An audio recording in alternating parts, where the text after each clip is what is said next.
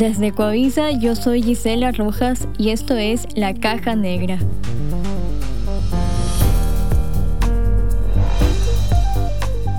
Un podcast que revela lo que hay detrás de las investigaciones contadas por los periodistas que cubrieron la noticia. Empecemos.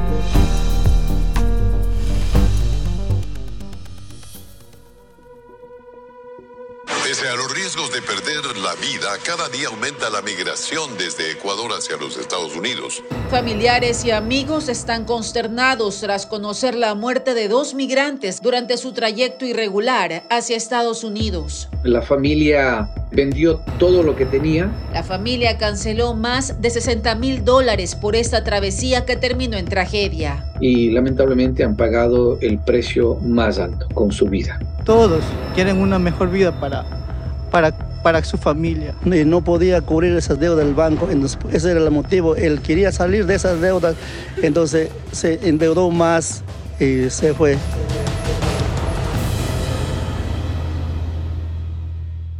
Recuerdo claramente un caso de una señora de Quito que eh, vendió su casa, se endeudaron, vendieron el auto, pidieron dinero al banco y se lanzó con toda su familia. Perdieron 80 mil dólares y el contacto inicial fue TikTok. El que escuchamos es William Murillo, director de la organización 1800 Migrante. De acuerdo a sus registros, ya son varias víctimas captadas a través de redes sociales, en concreto TikTok una red social que en Ecuador tiene 4 millones de usuarios y en donde en medio de videos, bailes y tendencias se promocionan viajes ilegales hacia Estados Unidos.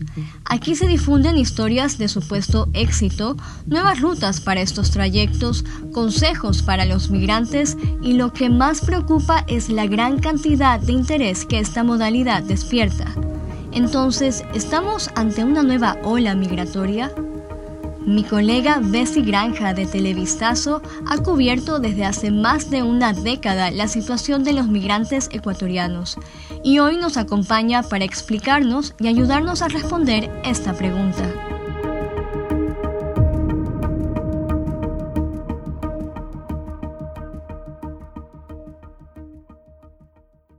Hola Bessie, ¿cómo estás? Gracias por acompañarnos en este nuevo capítulo. Hola Gisela, ¿cómo estás? Gracias también por ser parte de Caja Negra y contar una realidad que es evidente en el país.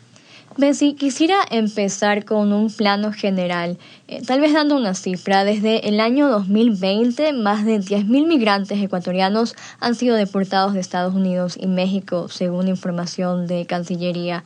Bessie, cuéntanos qué has podido ver en este tiempo, en este momento actual que estamos viviendo en cuanto a migración ecuatoriana. Bueno, hay un antes y un después, obviamente, luego del visado a México y Guatemala. Es evidente que la migración en 2021 se disparó de una forma nunca antes vista en Ecuador. Eh, la mayoría de los migrantes encontraron en México y la falta de visado una ruta de escape y es por eso que, según cifras inclusive de la misma Cancillería, fue el año donde más hubo deportados. Estamos hablando de casi 5.640, un número bastante alto. Sin embargo, ese número sí se redujo una vez que se impuso esta, este documento, ¿no? Pero eso no ha hecho que los migrantes dejen de irse.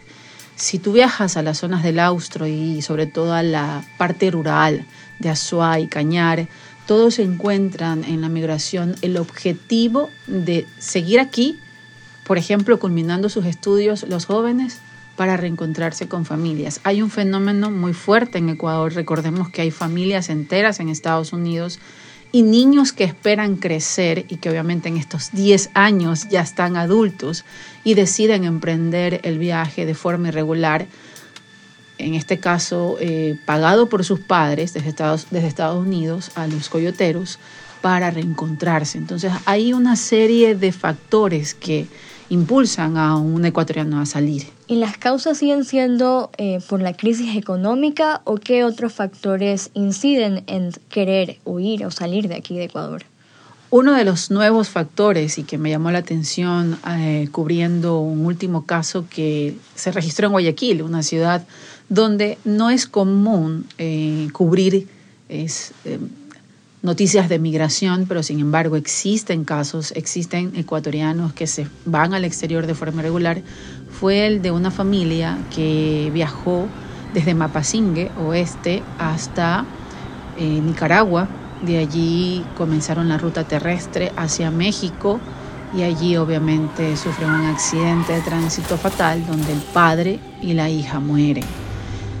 Ellos eh, habían mencionado a sus familiares, a quienes abordamos eh, cuando fuimos a hacer la cobertura, que se iban ahogados por la inseguridad de Guayaquil. Entonces eso nos, llamó mucho la atención porque era la primera vez que se hablaba de un tema como motivo de escape, eh, este la inseguridad.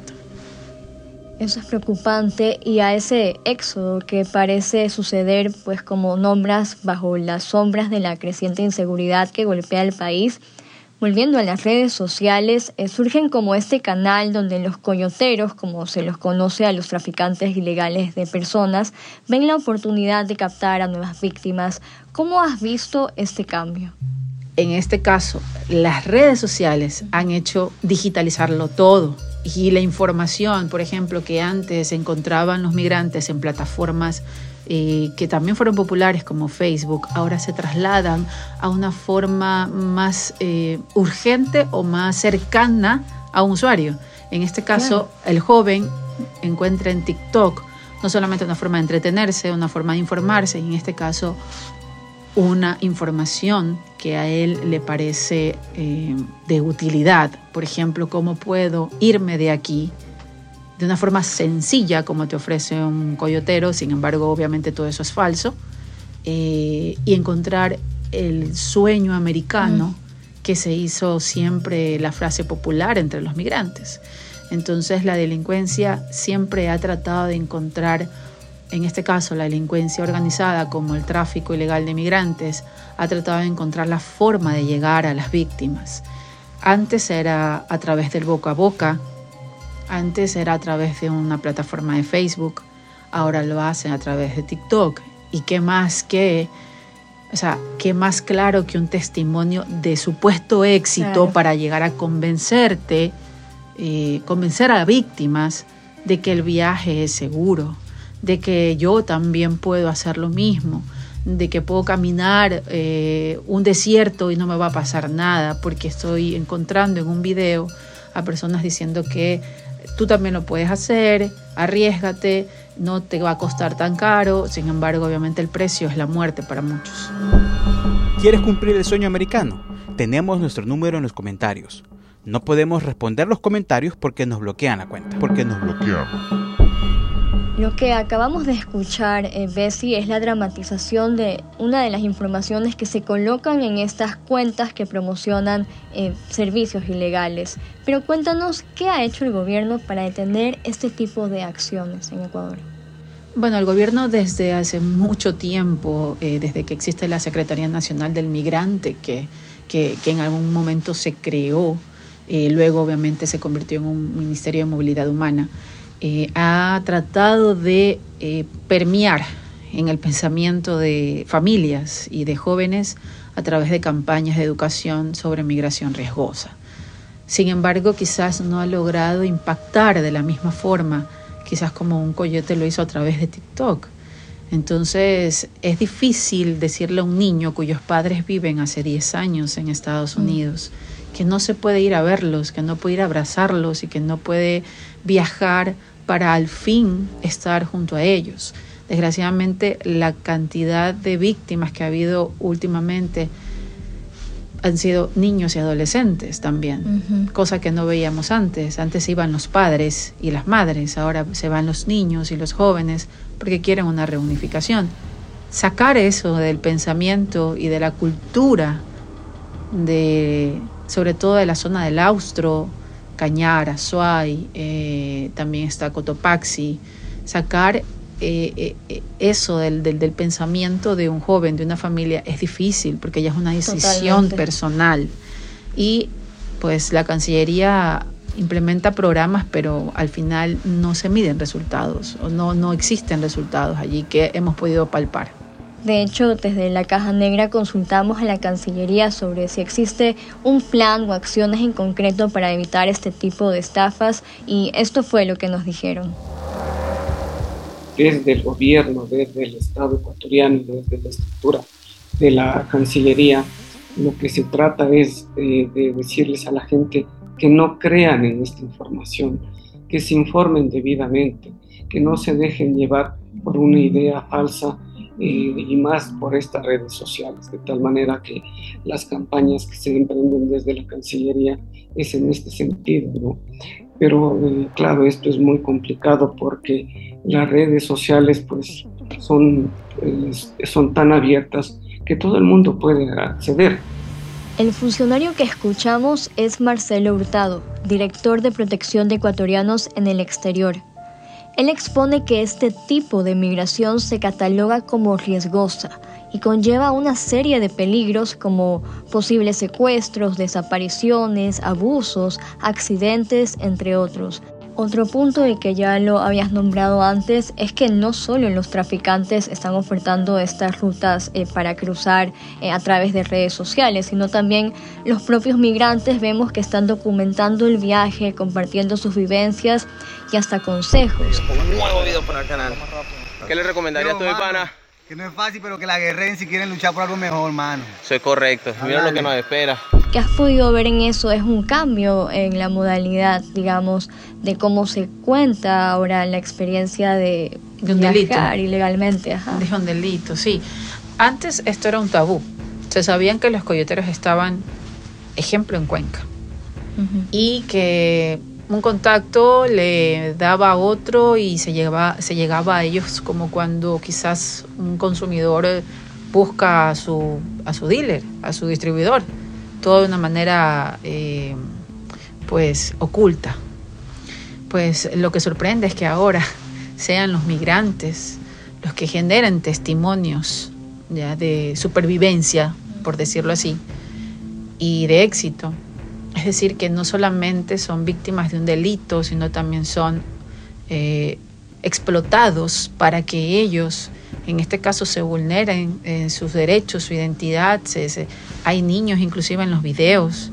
Eh, eso, es, eh, eso está mal porque le estamos dando un mensaje equivocado a familias enteras ecuatorianas que desconocen obviamente todos los riesgos y decirles o llegar a, a interpretar de que el viaje es sencillo como para que un niño cruce y realmente las rutas son tan riesgosas y llenas de peligro, no solamente por la naturaleza de, de, ellas, en este caso hablo de los terrenos, sino también por lo que te vas a topar allí, que es bandas de crimen organizado. Y es justamente en lo que no se dice al documentar la travesía, pues puede tener un precio alto como ya mencionas. Recordemos en septiembre de este año un caso lamentable donde dos jóvenes venezolanos se grabaron mientras cruzaban el río Bravo, eh, considerado uno de los tramos más peligrosos para llegar a Estados Unidos. Y esto fue lo que pasó.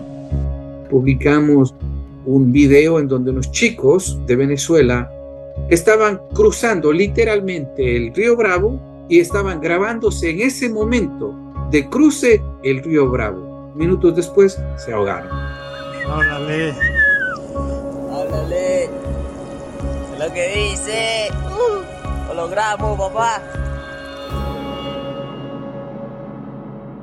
Bessie, otra arista que quería abordar contigo y que ya lo mencionabas al inicio es que desde octubre del año pasado México y Guatemala están solicitando visas justamente para combatir el coyoterismo, pero tal vez terminó eh, causando el efecto contrario porque de hecho ahora los viajes son más caros. Escuchemos lo que nos cuenta eh, Murillo sobre este tema. El año anterior un viaje regular costaba entre 15 y 16 mil dólares por persona Ahora con el, el, tema de las visas hacia México se ha vuelto más largo, más peligroso, más difícil, más costoso. Entonces estamos mirando que ahora está entre 18 a 20 mil dólares por persona el viaje irregular. De hecho, Bessie, tú ya nos contabas eh, que Ecuador es uno de los países en donde el coyoterismo es más costoso. ¿Por qué se da esta situación? Bueno, la dolarización eh, que, y el sistema ¿no? que, económico que tiene Ecuador quizás eh, genera que los coyotes vean en este país un mercado eh, mucho más lucrativo y por eso se aventuran a cobrarle eso a una familia entera de migrantes. De hecho, eh, Carlos Quito, quien murió en el accidente de tránsito junto a su hija, el migrante de Mapasingue en Guayaquil, pagó 65 mil dólares. 65 mil dólares que lo logró vendiéndolo todo. Su casa, endeudándose con bancos, para pagarle a un coyote y llevar en total a su esposa, dos hijos y él, y una niña menor. Cinco personas, 65 mil dólares. Un viaje eh, por lo regular oscila entre los 15 mil a 22 mil dólares por persona en Ecuador. No ocurre con otros migrantes, por ejemplo, haitianos. El costo es mucho menor. Sin embargo, seguimos siendo no solamente víctimas de un delito tan, tan atroz como es el tráfico ilegal de migrantes, sino también de un sobreendeudamiento para las familias que son deportadas y que deben enfrentar deudas millonarias y los coyotes obviamente quedándose con hipotecas, terrenos, que es todo lo que los migrantes sacrifican para pagar un viaje ilegal. Pese a este visado, hemos podido evidenciar que las mafias de trata de personas continúan ofreciendo alternativas. Por ejemplo, en TikTok eh, se difunden nuevas rutas a través de Nicaragua y Honduras. Bessie, y en este punto, ¿cuáles son esos recorridos que actualmente utiliza el tráfico de personas desde Ecuador? Claro, antes eh, los vuelos directos eran eh, México y Guatemala. Y desde allí el tránsito terrestre hacia la frontera entre México y Estados Unidos. Eh, ahora eh, vemos tres rutas en realidad de las que hemos podido investigar. Una de ellas es tomar un vuelo hasta Nicaragua, luego desde ese país avanzan vía terrestre hacia El Salvador, de allí en México, y allí los compatriotas y también miles de migrantes del mundo son transportados en camiones, buses, eh, contenedores escondidos. ¿Cuál es el riesgo aquí? En zonas, en ciertas zonas y en ciertas épocas del año, la temperatura es tal que estar embodegados allí eh, ya de por sí ya es un riesgo de muerte para los migrantes. Hemos documentado inclusive eh, fallecimientos de masivos de migrantes que no lograron sobrevivir el viaje por todas las carreteras mexicanas. Otro, otra ruta es eh, viajes híbridos, es decir, vuelos y también eh, vía marítima. Constan eh, en este caso de llegar hasta Panamá en avión, ahí los migrantes se trasladan como turistas, o sea, es decir, no hay restricciones. Posteriormente se movilizan hasta las Bahamas, de allí parten en lanchas rápidas desde las costas de Freeport, en ese mismo país, ¿no?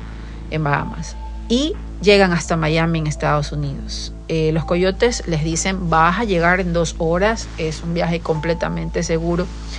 Y casualmente este año la Cancillería registró entre marzo y abril 14 ecuatorianos detenidos en las Bahamas. Es decir, hay un registro de que esta es una de las rutas también utilizadas por los coyotes, pero es la más cara debido a toda la logística que, hay, ¿no? Es el viaje en avión, luego el viaje, eh, la contratación de lanchas y hasta llegar a algunas localidades.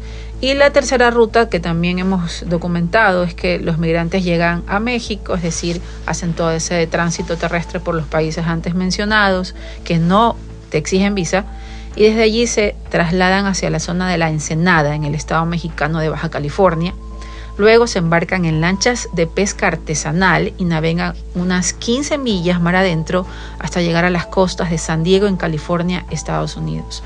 También un viaje peligroso debido a la inconsistencia del mar y también porque las tropas, en este caso las patrullas de Estados Unidos, los pueden detener, o sea, porque todo, todo lo, eh, está todo completamente custodiado.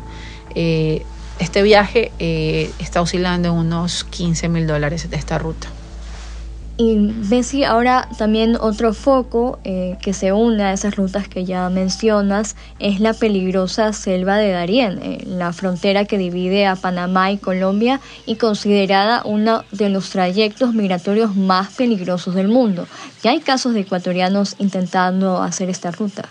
Sí, en realidad hay casos ecuatorianos y algunos medios han documentado porque los ecuatorianos se han grabado en videos, mm. eh, incluso eh, exponiendo a niños. ¿Y qué, cuál es la característica de la zona de la selva del Darién? Primero que es la más peligrosa del mundo y está ubicada entre Colombia y Panamá. Es toda una, eh, muchos le denominan el tapón del Darién, el tapón del Darién. Eh, ¿Por qué es peligrosa? Porque allí eh, eso tiene una extensión de 5.000 kilómetros y no hay carreteras. La única forma de avanzar es caminando, atravesando en este caso caudalosos, caudalosos ríos, abundante vegetación, animales salvajes, pero lo más peligroso, grupos criminales, que así como cualquier zona de frontera, porque también eso ocurre en Ecuador, en las zonas fronterizas, grupos criminales que pugnan el poder en ese sitio y que pueden secuestrar a los migrantes para reclutarlos al crimen organizado en este caso, para reclutarlos a actividades ilegales, tránsito de droga, etcétera. O sea, desconocemos todo lo que qué actividades ilegales puede ocurrir en una, en una selva que divide a, eh, en este caso une a dos países. Entonces, e, es ese riesgo.